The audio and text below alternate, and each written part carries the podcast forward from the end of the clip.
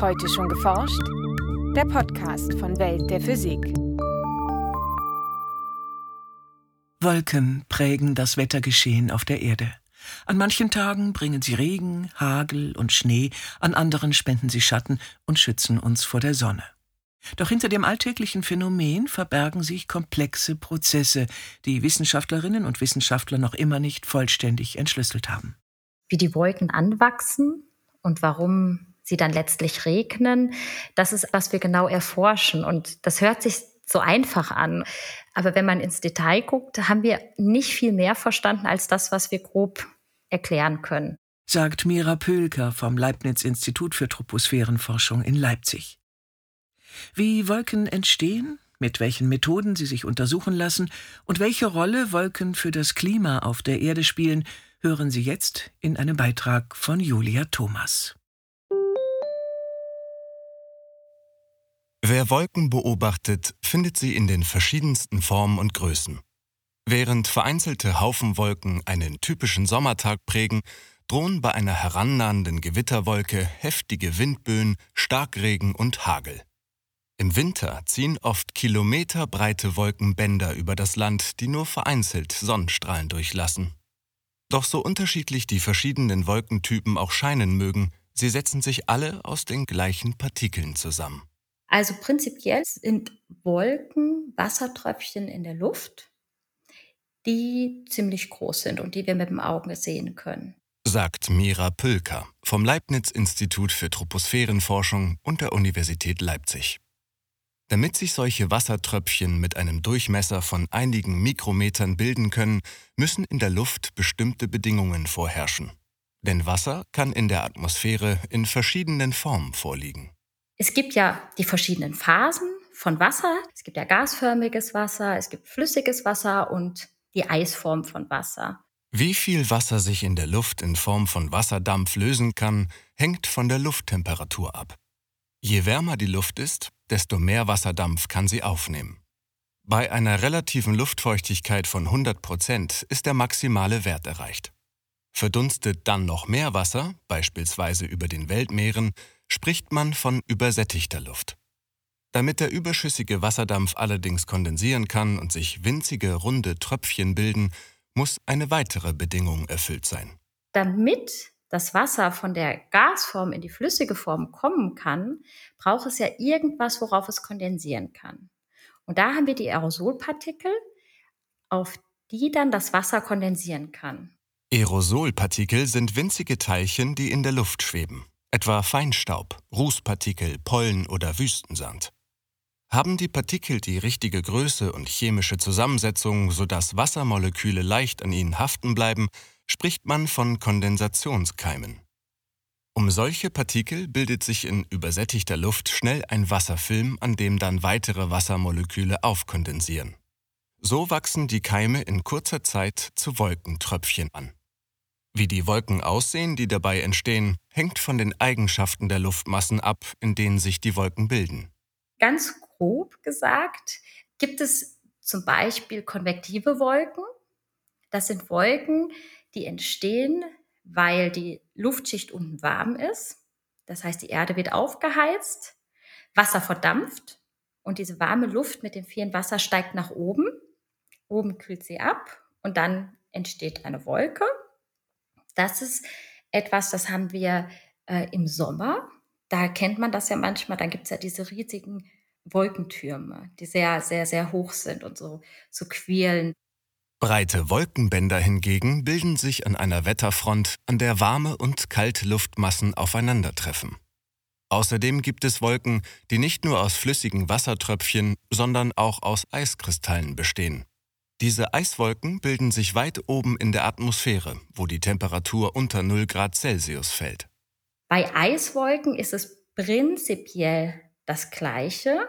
Wenn wir jetzt einfach eine hohe Schicht haben, oben in der Atmosphäre, dann müssen wir wieder eine übersättigte Situation hinbekommen. Das heißt, wir haben wieder zu viele Wassermoleküle in der Luft. Es ist aber so kalt, dass jetzt kein Tropfen entsteht, sondern jetzt entsteht ein Eiskristall. Bei Temperaturen unter minus 38 Grad Celsius bestehen Wolken nur noch aus Eiskristallen. Diese sogenannten Cirruswolken entstehen in Europa ab etwa 6 Kilometer Höhe und sehen aus wie dünne Schleier. Häufig sind auch menschengemachte Cirruswolken am Himmel zu sehen. Kondensationsstreifen sind Zieren, die aus dem Abgas des Flugzeugs entstehen. Aus dem Feinstaub, der aus dem Flugzeug rauskommt, entstehen dann diese Eiswolken. Sowohl an den Eiskristallen als auch an den Wolkentröpfchen wird das Sonnenlicht in alle Richtungen gestreut. Und zwar gleich stark für alle Wellenlängen im Spektrum des Sonnenlichts. Dadurch entsteht die weiße Farbe der Wolken. Wie hell oder dunkel die Wolke jedoch erscheint, hängt von der Größe ihrer Tröpfchen ab. Je größer die Wolkentröpfchen sind, desto weniger Sonnenlicht kommt durch die Wolke hindurch. Also eine Regenwolke zum Beispiel, die sieht für uns dunkler aus.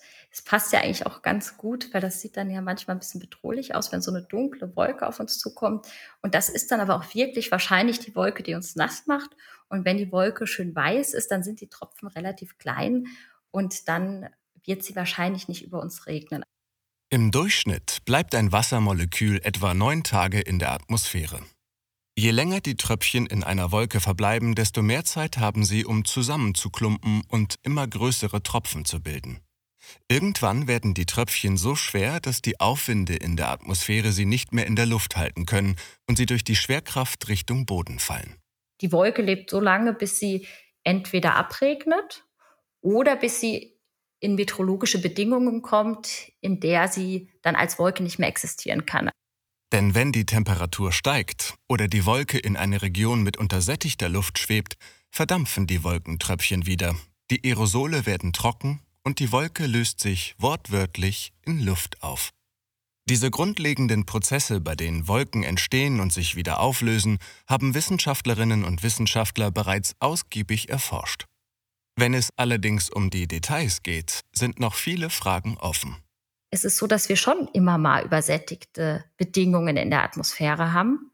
Und meistens haben wir auch Aerosole. Aber trotzdem ist es so, dass manchmal eine Wolke entsteht und die bleibt auch und die wächst und manchmal geht die einfach wieder weg. Und das haben wir auch noch nicht richtig verstanden. Um diese Fragen zu klären und mehr über die Wolken herauszufinden, nutzen Wissenschaftlerinnen und Wissenschaftler eine Vielzahl an Messmethoden. Was natürlich sich anbietet bei der Wolkenforschung sind Satelliten. Also wenn man jetzt ein Satellitenbild anguckt, dann sieht man meistens Wolken drauf. Und das ist wirklich auch eine sehr schöne Art, um Wolken zu erforschen. Man kann auch mit einem Laserstrahl von der Erde auf die Wolke gucken oder man guckt sich das im Labor an und erzeugt eine Wolke im Labor. In einer sogenannten Wolkenkammer lassen sich verschiedene atmosphärische Bedingungen nachstellen. Forscherinnen und Forscher können etwa die Temperatur und die Luftfeuchtigkeit in der Kammer variieren und so unter Laborbedingungen testen, wie verschiedene Partikel zur Wolkenbildung beitragen. Eine Möglichkeit, um Wolken direkt in der Atmosphäre zu messen, sind Forschungsflugzeuge. Das Flugzeug hat Sensoren und misst dann die Meteorologie mit den Sensoren. Dann hat das Flugzeug an den Flügeln noch Messgeräte, wo die Wolkentropfen durchfliegen und wo man dann die Größenverteilung der Tropfen oder die Eiskristalle sehen kann. Da kann man auch wirklich richtige Fotos von den Eiskristallen machen. Das sieht sehr toll aus. Dann hat das Flugzeug aber auch einen Einlass, wo wir die Luft reinziehen und dann mit relativ vielen Instrumenten im Flugzeug die Luft direkt vermessen. Die gesammelten Daten fließen im Anschluss in Computermodelle ein, mit denen sich die Vorgänge in den Wolken nachbilden lassen. Außerdem gibt es Modelle, die die Wolkenbildung auf einer globalen Skala betrachten. Das ist besonders im Hinblick auf den Klimawandel relevant. Denn Wolken sind nach wie vor eine der größten Unsicherheiten, wenn es darum geht, vorherzusagen, wie stark sich die Erde in Zukunft aufheizen wird. Sie reagieren nicht nur sensibel auf die erhöhte Temperatur in der Atmosphäre, sondern auch auf den dadurch erhöhten Wasserdampfgehalt und die veränderte Zirkulation von Luftmassen rund um den Globus. Aus dem Weltall betrachtet bedecken Wolken durchschnittlich zwei Drittel der Erdoberfläche und beeinflussen dadurch maßgeblich, wie viel Sonnenstrahlung den Erdboden erreicht. Das bedeutet eben auch, dass nicht die ganze Strahlung von der Sonne auf der Erde ankommt, sondern ein Teil von den Wolken reflektiert wird und somit natürlich die Erde gekühlt wird, die drunter ist. Dieser kühlende Effekt tritt vor allem tagsüber auf, wenn viele Sonnenstrahlen die Erdatmosphäre treffen. Doch die Wolken schirmen nicht nur die Strahlung ab, die uns von der Sonne aus erreicht. Auch die Wärmestrahlung, die die Erde wieder abgibt, wird von der Wolkendecke abgehalten. Das ist wie eine Plane, die man sich aufspannt. Am Tag kühlt die Plane und wenn man aber nachts unter einer Plane ist, ist es wirklich wärmer. Aber am Tag ist der Effekt der Reflexion eben größer und in der Nacht ist eben dieser Effekt des Aufhaltens größer. Und dann, um es noch komplizierter zu machen, hängt es natürlich auch davon ab, wie dicht die Wolken sind und in welcher Schicht sie genau sind, ob sie dann letztlich global gesehen wärmen oder kühlen. Tiefe Wolken haben im Allgemeinen einen kühlenden Effekt und reflektieren einen Großteil der einfallenden Sonnenstrahlung direkt zurück in den Weltraum. Hohe Cirruswolken hingegen lassen einen Großteil des Sonnenlichts durch und erwärmen dadurch die Erde. Zurzeit überwiegt noch der kühlende Effekt. Ohne Wolken wäre die Erde im Durchschnitt etwa 5 Grad Celsius wärmer. Da aber die verschiedenen Arten von Wolken unterschiedlich auf die Erderwärmung reagieren, ist es schwer abzuschätzen, wie sich dieser Effekt verändern wird. Wenn beispielsweise tiefe Wolken in Zukunft in einer größeren Höhe entstünden, könnte sich ihr Kühleffekt abschwächen.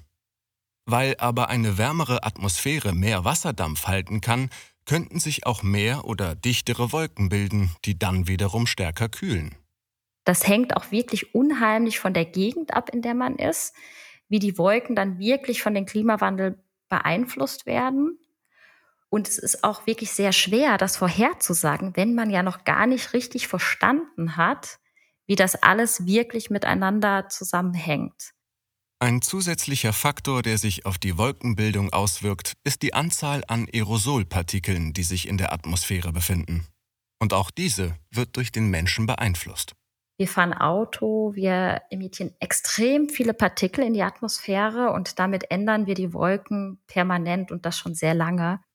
Seit den 1950er Jahren versuchen Forscherinnen und Forscher sogar, diesen Effekt gezielt zu nutzen, um Wolken künstlich herzustellen. Dieses Verfahren wird als Wolkenimpfen bezeichnet. Dafür werden Salze wie Silberjodid in die Atmosphäre gesprüht, wo sie dann als Kondensationskeime dienen. Zum Beispiel in Australien ähm, versucht man das Great Barrier Reef zu schützen indem man Aerosole nochmal zusätzlich in die Atmosphäre bringt, damit man viele kleine Tropfen hat, die dann eben nicht so schnell abregnen, weil es ja viele kleine Tropfen sind und ähm, die dann auch eine hohe Reflektivität haben, also diese schöne weißen Wolken dann sind, die dann mehr kühlen. In Regionen, die von Dürre bedroht sind, wollen Menschen dagegen größere Wolkentröpfchen erzeugen, die Regen bringen. Das Wolkenimpfen ist aber sehr aufwendig und birgt einige Risiken. Wasser, das aus einer künstlichen Wolke abregnet, kann beispielsweise an einem anderen Ort fehlen, der auch auf den Regen angewiesen ist.